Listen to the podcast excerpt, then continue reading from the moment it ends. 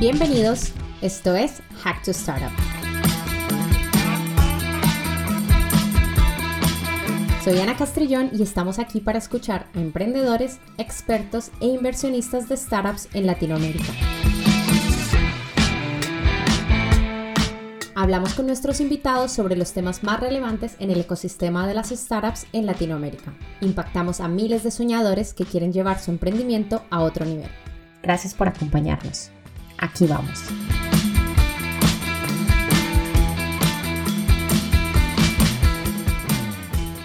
Hola a todos y bienvenidos a este nuevo episodio de Hack to Startup. Nuestro invitado de hoy es un emprendedor con mucha experiencia y vocación de servicio. Nos acompaña Rubén Córdoba, cofundador de Hoy Trabajas, una solución tecnológica de reclutamiento de personal operativo en Latinoamérica. Rubén, Mil gracias por aceptar esta invitación y muchas gracias por compartir con todos nuestros oyentes tu recorrido como emprendedor. Ana, muchas gracias también ahí por la invitación el espacio. Creo que es de gran ayuda eh, contarles un poco de mi experiencia, eh, de la experiencia de nosotros con nuestro startup y bueno, compartir con, las, con las personas que están eh, montando un negocio o están interesados en montarlo. Claro que sí. Bueno, yo creo que por qué no le empezamos dando un poquito de contexto a la gente. Cuéntanos un poquito más eh, sobre tu experiencia, sobre la experiencia de Rubén y cómo nace Hoy Trabajas. Ok, Ana. Bueno, um, mi experiencia. Yo soy ingeniero civil de profesión, ingeniero ambiental. Eh, estudié en una universidad acá en Colombia, en los Andes. básicamente mi experiencia arranca en temas de construcción. Entonces, eh, junto a mi padre montamos una, una constructora. Él se encargaba de, de básicamente toda la parte operativa. Yo me encargaba de conseguir los recursos financieros de los bancos e inversionistas para desarrollar los proyectos inmobiliarios que desarrollamos en Bogotá, algunos en Bogotá y otros fuera de Bogotá, en municipios como Fusagasugá, en Ibagué incluso. Entonces, digamos que esa es como mi, mi primera experiencia. Luego, luego por cosas de la vida, eh, nos quebramos, nos quebramos, no, no supimos manejar el, el, tema oferta y demanda. Eh, nos faltó muchísima experiencia, muchísimo conocimiento por explorar. Y en ese entonces eh, decido, decido emprender. Entonces emprendí en el mundo de las startups en ese momento gracias a un, a un amigo que se llama Vladimir, él es amigo mío del colegio, básicamente ha vivido toda esa curva con, una empresa que, que montó él con sus socios que se llamaba Fluid. Vladimir me involucra en el tema de startups, me encanta, me empieza a gustar y bueno, eh, como para resumir, eh, hemos tenido desde bares de cerveza artesanal hasta proyectos inmobiliarios y al final eh, terminamos con Hoy Trabajas. Hoy Trabajas es una idea que nace por un viaje que yo hice a Inglaterra, a Londres. básicamente me llamó muchísimo la atención un aplicativo que se, llamaba, que se llama Job Today Job Today es una empresa básicamente que conecta personas de hostelería eh, con, con vacantes de hostelería, bares, e, etc. Y quise montar esa experiencia acá en Colombia con Vladimir, nos estrellamos un montón y hoy en día, digamos que hoy trabajas en la evolución de, de, de, todas esas, de todos esos fracasos que hemos tenido y, y experiencias positivas. Me encanta porque siempre escucho, cuando entrevistan a, a, gente, siempre me dicen, eh, empecé mi trabajo porque, eh, empecé esta startup, perdón, porque me quebré. Y creo que hay una conexión ahí que un fracaso puede a veces ayudarte a lanzar algo nuevo. O sea, que, que, rico que esto te ayudó a, para lanzar Hoy Trabajas. Eh, estaba cuando estaba ah, preparando las preguntas vi unos datos y, entiendo que hoy trabajas, eh, nace como para ayudar a estos perfiles no profesionales a, buscar un trabajo en el día. Y en Colombia, sobre todo, pues la tasa de desempleo en 2021, si no estoy mal, fue como alrededor del 12%. Y está claro que en Latinoamérica los trabajos informales, o sea, el día a día es el trabajo que más se da en Colombia. Entonces, viendo esta cifra y entendiendo la realidad laboral que, se, que está en Latinoamérica, quiero preguntarte un poquito más sobre, sobre, tu empresa. ¿Cómo está ayudando hoy Trabajas a que estas personas tengan mejores oportunidades de trabajo? Sí, es, es una buena pregunta, Ana. Eh, gracias por preguntar. Básicamente, el ayudar a las personas a conseguir un empleo es lo que nos motiva. Y todo lo que se hace en Hoy Trabajas está en camino a, a, cumplir con esa misión que tenemos. ¿sí? Entonces, en Hoy Trabajas, desde el principio lo que hemos venido construyendo es una comunidad, una comunidad de no profesionales, como tú has dicho, de personas que, que no tienen un, una profesión, un, un, una, una profesión, no son ingenieros, no son, pero realmente han desarrollado ciertas experticias, ciertas habilidades. Y de alguna manera, Ana, eh, la, eh, casi el 80% de la fuerza laboral en Latinoamérica eh, la mueven las personas sin profesión. ¿sí? Entonces decidimos enfocarnos en esto, decidimos a través de la tecnología, construir un producto a través de la tecnología que permita reducir esa brecha tan grande que hay entre la oferta, entre la oferta me refiero a las vacantes, a los trabajos disponibles en los mercados, y la demanda, que en este caso son las personas que están buscando un empleo. Para que te hagas una idea, Ana, en, en, Latinoamérica hay trabajo, hay mucho trabajo, pero el problema es que las personas no consiguen el trabajo ideal, les cuesta muchísimo trabajo llegar a, a esa opción que básicamente cumpla con sus requisitos de habilidades, de experiencia, de aspiraciones, etc. Entonces, hoy, más allá de nosotros crear trabajo, porque lo hacemos directamente con Hoy Trabajas, lo que hacemos es dinamizar el mercado laboral, ¿sí? Entonces, cuando dinamizamos el mercado laboral, me refiero a que reducimos esa brecha entre oferta y demanda. Y bueno, todo lo hacemos a través de la tecnología. Montamos un portal, una especie de marketplace donde las personas pueden llegar a ver eh, las vacantes de nuestros clientes, que son vacantes que son acordes al mercado, que son básicamente cumplen con ciertas expectativas aspiracionales y les brindamos la opción de conectarse directamente con el, con, con el empleador. Luego nosotros hemos desarrollado un proceso de reclutamiento donde le ayudamos a la empresa a conseguir sus, sus candidatos ideales y bueno, todo eso básicamente la promesa es que lo hacemos muy rápido. Lo hacemos entre 72 horas y máximo 5 días, dependiendo de la dificultad de la, de la, de la vacante. Eso es a, grueso modo lo que nosotros hacemos. Y como para resumir, nosotros estamos construyendo una experiencia como lo que hace LinkedIn con los cargos profesionales, pero con los cargos no profesionales. Eso soy trabajo. No, me, me, encanta. Aparte, has dado, eh, eh, he tomado unas noticas mientras estabas hablando y digo, Digo, es verdad, o sea, poder conectar a esas personas que tienen ganas de trabajar, dinamizar el mercado que decías y, y sobre todo lo importante que es la digitalización, que ya ahora casi todo, eh, algunas personas pues no pueden llegar a esos trabajos porque no saben cómo, cómo encontrarlo, no saben dónde están. Entonces, qué rico que hoy trabajas, esté realmente ayudando a estas personas a, encontrar un empleo y, me encanta lo que, lo, que, lo que ustedes están haciendo. Recuerdo, tengo una, mi siguiente pregunta viene con el tema de pivotear eh, los productos. O sea, pivotear para los que nos están escuchando es que cuando uno se da cuenta que algo no funciona, hay que cambiarlo rápidamente. Y si no estoy mal, y que y me, contaste que esta idea sale de algo que viste en Londres, eh, tú pivoteaste hoy trabajas, eh, que era otra cosa y ahora es diferente. Entonces, quiero que me cuentes un poquito qué consejo les darías a estos emprendedores que están esa, en esa fase de que, ok, lanzan algo, pero se dan cuenta que por ahí no es o por donde ellos creían que era no, no, no puede ser y tienen que pivotear y cambiar rápidamente su producto su servicio. Sí, uf, esa es muy buena, muy buena. Eh, Ana, hoy trabajas, en hoy trabajo hemos pivoteado más de una vez. Digamos, te soy completamente honesto. La primera vez fue cuando llegamos de Inglaterra y dijimos, vamos a poner este producto. Estábamos enamorados de nuestra idea y nos dimos cuenta que, que básicamente el mercado no estaba dispuesto a pagar por lo que estábamos haciendo o a usarlo en muchas ocasiones. Y hemos pivoteado en más de varias, varias oportunidades. Pivotear es muy normal. Es, es, es quizá el punto en donde uno se da cuenta si su negocio o si su idea tiene sentido o no en el mercado en el que estás desarrollando tu modelo, básicamente. ¿Cuáles son los consejos que yo le daría a los, a los emprendedores? que por alguna u otra manera eh, deciden pivotear o el mismo mercado los obliga a pivotear, es que uno, hablen con los usuarios. Ese es el mayor insight que les puedo, les puedo dar. Y hablen con los usuarios desde el principio.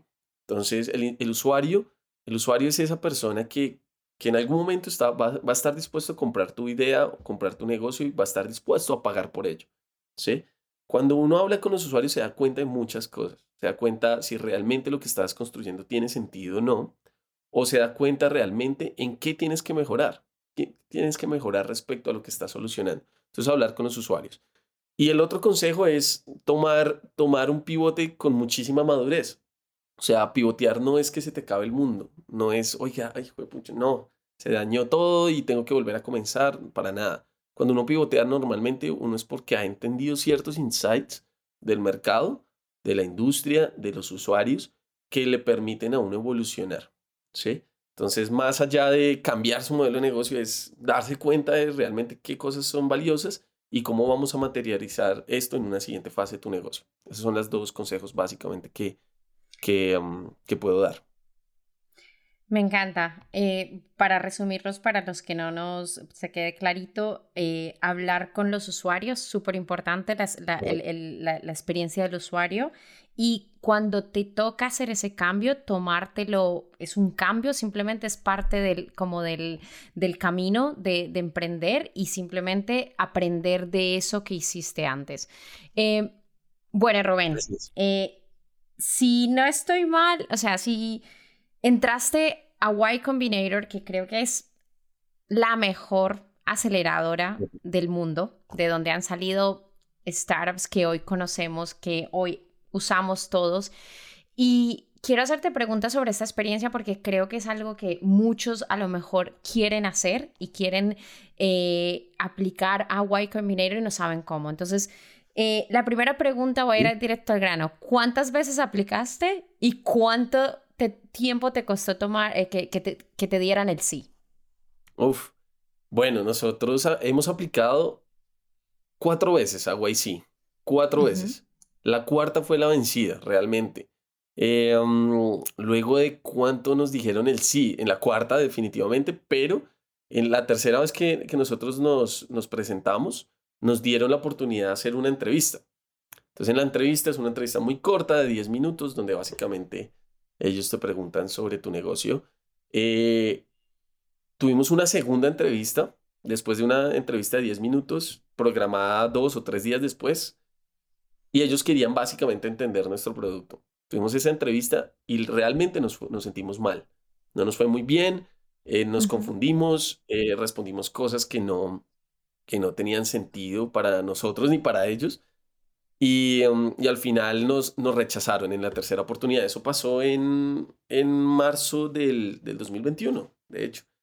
Y en noviembre de 2022 nos volvimos a presentar con, con una idea, con la idea, con la misma idea, eh, um, un poco más renovados, con más tracción. El negocio evolucionó un poco en su modelo de monetización. Eh, teníamos más clientes, clientes con más recurrencia de ingresos, etc. Entonces, la, la, la, la, primera entrevista fue, nos sentimos muy bien. Y también tuvimos una segunda entrevista donde nos pidieron básicamente otros requerimientos. Y nos fue muy bien, realmente. Entonces, después yo, yo, yo recuerdo que estaba en mi casa en noviembre, dos días antes de mi cumpleaños, eh, viendo un partido de Colombia-Brasil.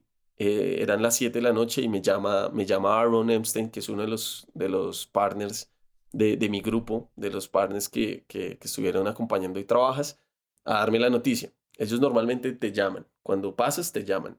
Y pues nada, yo me puse, me, puse muy feliz.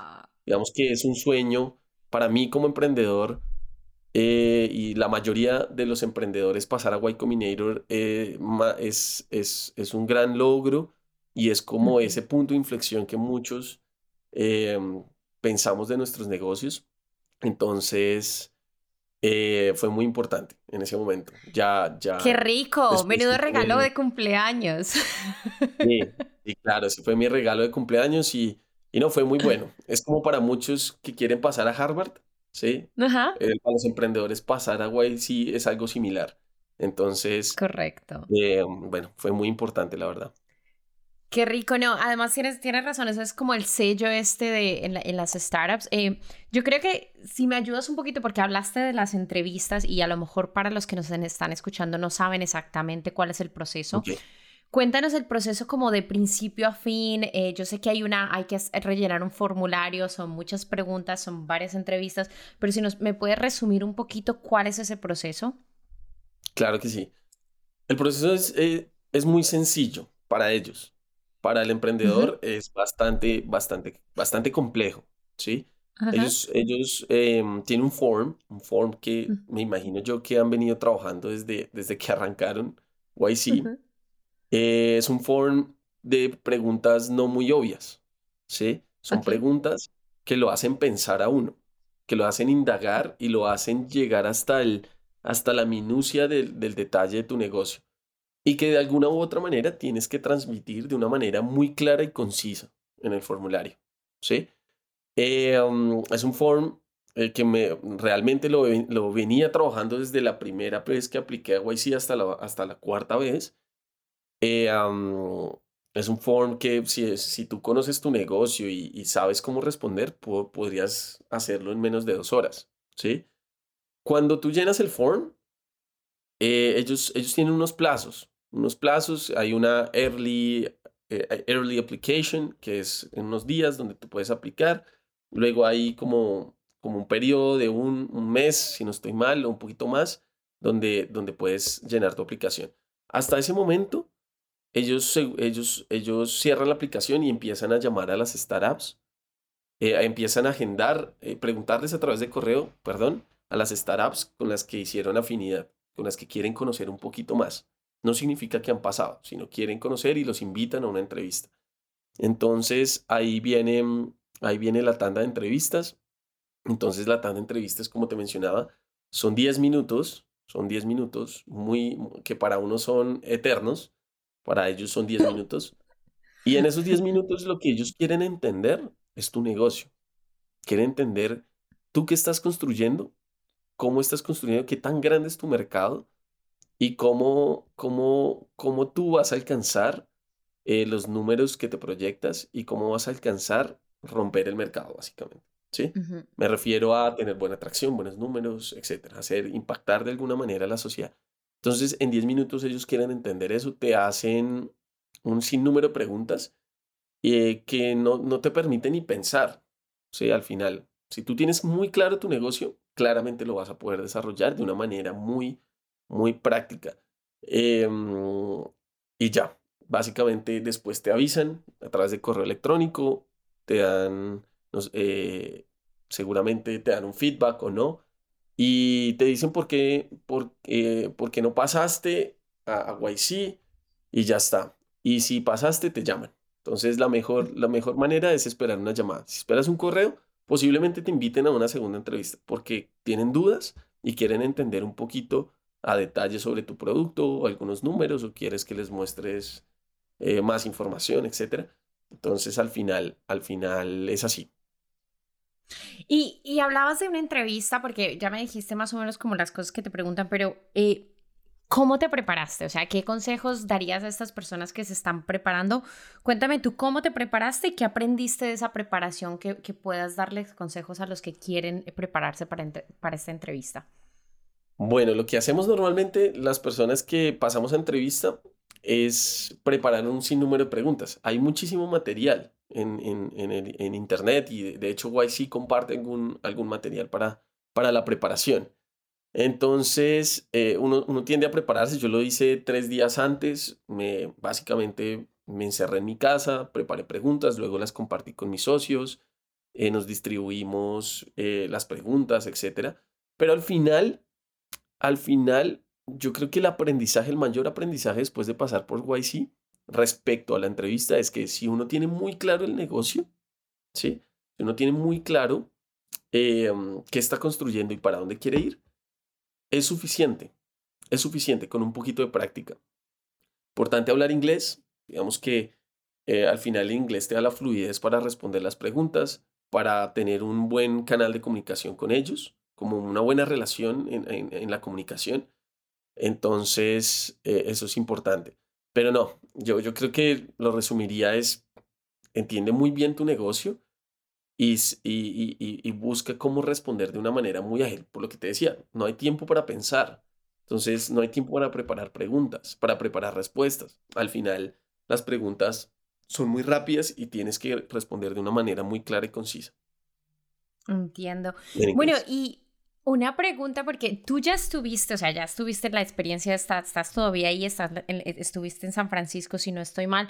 Cuéntame un poquito, ¿cuál ha sido lo más valioso de esta experiencia de ser parte de YC? Uf, YC, YC, yo soy uno antes de YC y otro después de YC, ¿sí? Digamos que para mí el mindset eh, me cambió un montón, ¿sí? Ajá la oportunidad de conocer emprendimientos en Silicon Valley, eh, conocer inversionistas, paparme un poco de, de, cuáles eh, son las tendencias de los mercados, eh, básicamente hablar con otras personas que, que, piensan de manera diferente, de la India, de, de Indonesia, de Europa, de Estados Unidos, incluso algunos de Latinoamérica. Realmente lo más importante para mí de YC es la comunidad. Es la comunidad que ellos han venido construyendo. Uno no, uno no es, uno no, simplemente pasa por YC, ve un programa de aceleración y, y, y, a los que les va bien levanta inversión y, y, a los que no, pues no levantan tanto. Es lo que queda de YC, que es una comunidad. Tú, tú perteneces a la, a la comunidad YC. Ellos, ellos te brindan recursos para toda tu vida, básicamente. Entonces, recursos me refiero material, conexiones, uno tiene acceso a la red de Y Combinator, a todas las, hasta el, hasta el cofundador de la startup que está en Indonesia y que, bueno, que tú no puedes tener acceso de otra manera si no fuera por YC. Eso es la comunidad. Y es una comunidad para toda la vida. Yo en agosto me voy nuevamente para San Francisco. Seguramente me voy a ver con amigos que, que, que conocí y seguramente voy a conocer las nuevas startups del, del nuevo batch. Entonces, al final es la comunidad. La comunidad es lo más valioso, sí. No, qué rico, no, es, es, es, algo que he escuchado a las personas que he entrevistado y amigos que tengo que han pasado por esa experiencia.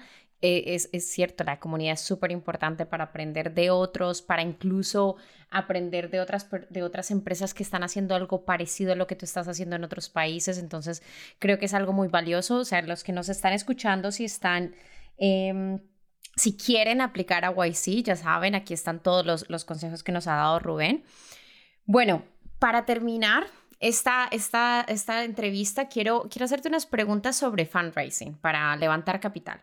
Porque si no estoy mal, como me dijiste al principio, tienes mucha experiencia en esa parte de financiación y es algo que, que por tu experiencia laboral pues has, has hecho mucho. Entonces, eh, y esto es algo que es súper importante y ahora mismo también estamos en un, en un mercado que, que levantar capital pues es importante, pero está un poco en este momento más lento. Entonces, quiero, quiero que me cuentes un poco eh, desde tu experiencia, ¿cuál crees que es la, la mejor manera para atraer inversores para una startup? Ok, bueno, eh, la mejor manera para atraer inversionistas para una startup es mostrar, es mostrar tracción, diría yo, por lo que todo, por lo, lo que está pasando en el mercado de, de la inversión. No sé si has escuchado las últimas noticias, se ha un poquito alentizado el tema. Eh, los inversionistas quizá eh, se vuelvan un poquito más sofisticados a la hora de evaluar los, los startups. Eh, lo que ellos quieren ver es un negocio que tenga un potencial de mercado alto y que tú estés agarrando gran parte inicialmente o gran parte del mercado. ¿sí? La mejor manera de mostrar una startup a los inversionistas es mostrando atracción, es mostrando usuarios activos, es mostrando ventas, es mostrando crecimientos, es mostrando, eh, digamos, una visión muy clara de, tu negocio, ¿sí? Eh, ese es como la, el tema a nivel de interno, ¿no? A nivel, digamos, un poquito más de metodología, la mejor manera de, de atraer inversionistas es la que tú haces o tus fundadores hacen por sí solos. Entonces, no, no hay que esperar a que ellos lleguen, porque ellos no van a llegar. Ellos evalúan eh, a la semana 100, 200, hasta 1000 em, eh, posibles opciones de inversión. Uno tiene que ir a buscarlos, tiene que tocar las puertas. Entonces, lo que nosotros, eh, uno de los buenos trabajos que hemos hecho nosotros es de prospección de inversionistas. Entonces, ¿qué consiste eso? Básicamente es que nosotros buscamos esos inversionistas que hacen sentido con la misión y la visión que nosotros tenemos de, nuestro negocio. Luego, nosotros tenemos que aterrizar en la visión y la, y la, misión de ellos. Entonces, tenemos que entender su tesis de inversión, eh, si son un fondo joven, si son un fondo un poquito más viejo, en qué clase de, startups ellos invierten, porque no todos invierten en HR, no todos invierten en educación, no todos invierten en fintech. ¿Qué tickets? Si realmente hace sentido con lo que tú estás buscando. Cuando eso sucede, nosotros básicamente o los atacamos en frío o los atacamos en caliente. Cuando me refiero en frío es les escribimos un correo de la nada diciéndoles, explicándoles que hoy trabajas y queremos una reunión o buscamos una, un tercero, normalmente un amigo o un conocido, alguien que nos pueda hacer una recomendación para tener una reunión. Allí es cuando empieza la, la relación con los inversionistas, que puede ser o muy larga o muy corta. Eso depende de, de la etapa en la que estés y de, de qué tan tan ajenos o tan cercanos estén ellos de invertir en tu startup. Rubén, muchas gracias porque has dado como resumidamente cómo se puede llegar a inversión, eh, qué cosas ha hecho hoy trabajas y que creo que es algo que muchas, lo he escuchado en muchas empresas, es como, esto es como prospectar y también buscar qué otras, eh, qué conexiones tienes, qué quién te puede ayudar con una, eh, a llegar a estos, a estos inversionistas. Y, lo, y, has, dicho algo muy importante que me ha gustado mucho y es eso, al fin y al cabo es saber con qué inversionistas quieres realmente eh, trabajar, porque no todos es un buen match. Eso es como cuando estás dating, que quieres salir con alguien y tienes que encontrar el buen match para, porque es, es, es, alguien que va a invertir en tu empresa un poco como para casi toda la duración de la empresa. Entonces es importante saber con quién, con quién vas a, tomar esa decisión. Es un matrimonio. No lo quería decir, pero es que siempre escucho lo mismo y es que digo, sí, es que es como, como un matrimonio con duración determinada. Te iba a hacer la última pregunta y es, eh, ¿qué viene para hoy trabajas? O sea, porque antes me estabas diciendo una noticia que no sé si la podemos decir aquí, pero cuéntame, ¿qué, qué se ve en el futuro para hoy trabajas? Bueno, no, se vienen muchas cosas, muchas cosas. Ahorita estamos full dedicados en trabajar en nuestro negocio, trabajar en producto, en entregar una mejor experiencia para, las, para nuestros clientes, para nuestros usuarios, en conectar más personas, en hacer que una persona tenga una mejor experiencia, que al menos tenga una retroalimentación si fue o no, si no es seleccionado para una vacante de un cliente.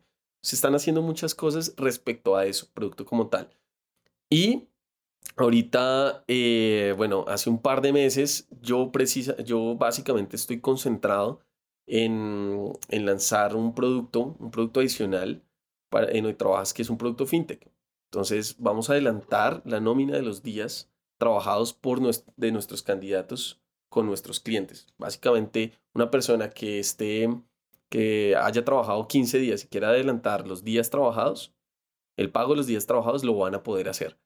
Entonces vamos a arrancar, eh, arrancamos básicamente la conceptualización desde hace dos meses y el primer, el primer desembolso, el primer adelanto lo vamos a hacer en junio, los primeros días de junio. Entonces hoy trabajas, hoy trabajas no es solo una, una empresa que busca eh, ayudarle a las personas a encontrar un trabajo, sino lo estamos concibiendo como una, como una, una plataforma de beneficios donde no solo la gente consiga trabajo, sino también tenga acceso a producto financiero, tenga acceso al mundo financiero. Entonces ese es como el segundo paso de trabajas y en el roadmap se vienen muchos más. Realmente es muy ambicioso lo que tenemos de en la cabeza, lo que queremos llegar con hoy trabajas y, bueno, estamos también en nuestros primeros pasos y, y bueno, estamos muy contentos por, por eso. Qué rico verte con esta pasión que hablas sobre hoy trabajas y qué rico ver todo lo que se viene. Eh, para terminar, nosotros tenemos una sección como de preguntas rápidas y me tienes que decir lo primero que se te venga a la cabeza. ¿Estás listo? Bueno, listo, dale. ok. Eh, ¿Cuál ha sido el último libro que te has leído? Ah, eh, Bold de Peter Diamantis y Steven Kotler, ya, sí. ¿Qué te hubiera gustado haber sabido cuando empezaste? Bueno, de, cómo hablar eficientemente con los usuarios, diría yo, y sacar las mejores conclusiones para tomar buenas decisiones. Eso es como lo, lo me hubiera gustado desde el principio. Buen aprendizaje. ¿Emprendedor mm. o emprendedor o emprendedora que más admiras? Um, Arash, Arash Ferdowsi, el cofundador de Dropbox. Me encanta ese producto. ¿Qué, qué te tiene curioso ahora? Eh, el mundo virtual, la realidad virtual. ¿Qué es lo último que buscaste en Google? Eh, ¿Cómo conseguir trabajo en Colombia? Ah, espero que hoy trabajas haya salido ahí. Rubén. Yo también. Rubén. Rubén, mil gracias por compartir este rato con nosotros. Antes de, antes de despedirnos, ¿alguna red social donde, red social donde nuestros oyentes te puedan seguir? Sí, digamos que yo manejo Instagram, entonces me pueden buscar como Rubén Cora en Instagram. No tengo mucho contenido, o prefiero que busquen Hoy Trabajas, arroba Hoy Trabajas Latam. Ahí van a encontrar las personas que están buscando trabajo, posiblemente ciertas oportunidades o ciertos consejos que les pueden ayudar. Em, y ya, yo creo que soy, eh, soy muy activo en Instagram, de resto muy poco. Pero hoy trabajas en LinkedIn, por supuesto, en Facebook, en Twitter, etcétera. Perfecto, te pueden encontrar en varios lugares. No, Rubén, mil gracias. Eh, qué rico poder haber aprendido de Hoy Trabajas. Eh, te deseo lo mejor. Espero que hoy trabajas no solo en Colombia, sino en muchas más partes de Latinoamérica. Y, muchísimas gracias por tu tiempo y por regalarnos este espacio para Hack to Startup. A ti, Ana, muchísimas gracias por el espacio. Realmente eh, muy agradecido, muy agradecido por, por responder estas preguntas que no son fáciles pero realmente uno, uno todo el tiempo aprende y bueno, ojalá uno pueda seguir compartiendo la experiencia más desde los fracasos que desde los aciertos. Y gracias por esta oportunidad, realmente es un muy buen espacio para que los emprendedores, eh, bueno, aprendan de los demás y, y tengan la posibilidad de, de, animarse a emprender, que es, es un mundo muy lindo. Exactamente, por más emprendedores. Muchas gracias. Chao Rubén, que estés bien. Chao, que estés muy bien, Ana. Chao, gracias. Si te gustó este podcast, compártelo y acompáñanos cada martes con capítulos nuevos. Conoce todo lo que está sucediendo en el mundo del emprendimiento, tecnología y capital de riesgo en Latinoamérica. No te pierdas ninguna entrevista con nuestros expertos y entérate de toda la información en nuestras redes sociales. Nos puedes encontrar en Instagram como arroba hacktostartup. Hasta la próxima.